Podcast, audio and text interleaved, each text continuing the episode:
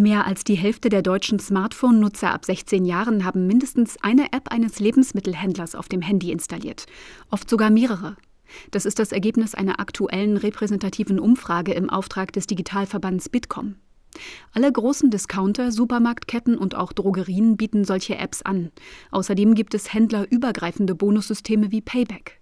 Alle locken mit Rabatten. Die Stiftung Warentest hat im vergangenen Jahr bei 13 Apps geprüft, wie hoch die eigentlich sind. Projektleiter Stefan Fischer. Die Rabatte ähm, sind nicht sehr hoch, die waren oft so zwischen 1 und 2 Prozent und manchmal auch noch darunter, also 0,8 Prozent. Bei Sonderaktionen können die Rabatte auch mal höher sein, aber eben nicht dauerhaft.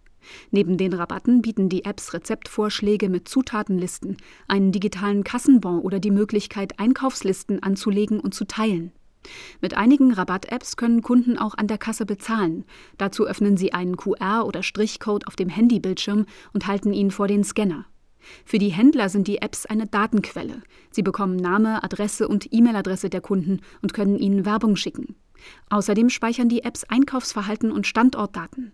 Damit lässt sich die Werbung personalisieren und Nutzerprofile können angelegt werden, warnt Simon Götze.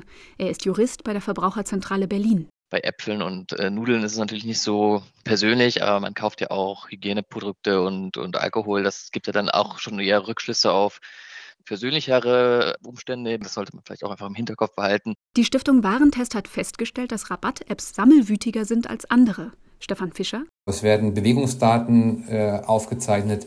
Die App kann sie äh, tracken und das äh, machen die Anbieter auch.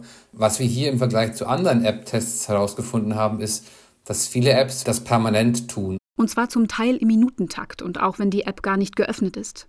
Noch ein Problem, die Daten gehen oft an Dritte, erklärt Simon Götze von der Verbraucherzentrale Berlin. Die Supermärkte beauftragen dann externe Dienstleister, die die Daten dann für sie auswerten und damit liegen dann halt die Daten bei, können ja auch im Ausland liegen oder bei anderen Firmen, die man halt so vom Namen nicht kennt und dem man diesen Vertrauensvorschuss, den man dem Supermarkt um die Ecke vielleicht gibt, so nicht geben würde. All das müssen die Rabatt-Apps in ihren Datenschutzbestimmungen deutlich machen. Einige tun das aber nicht.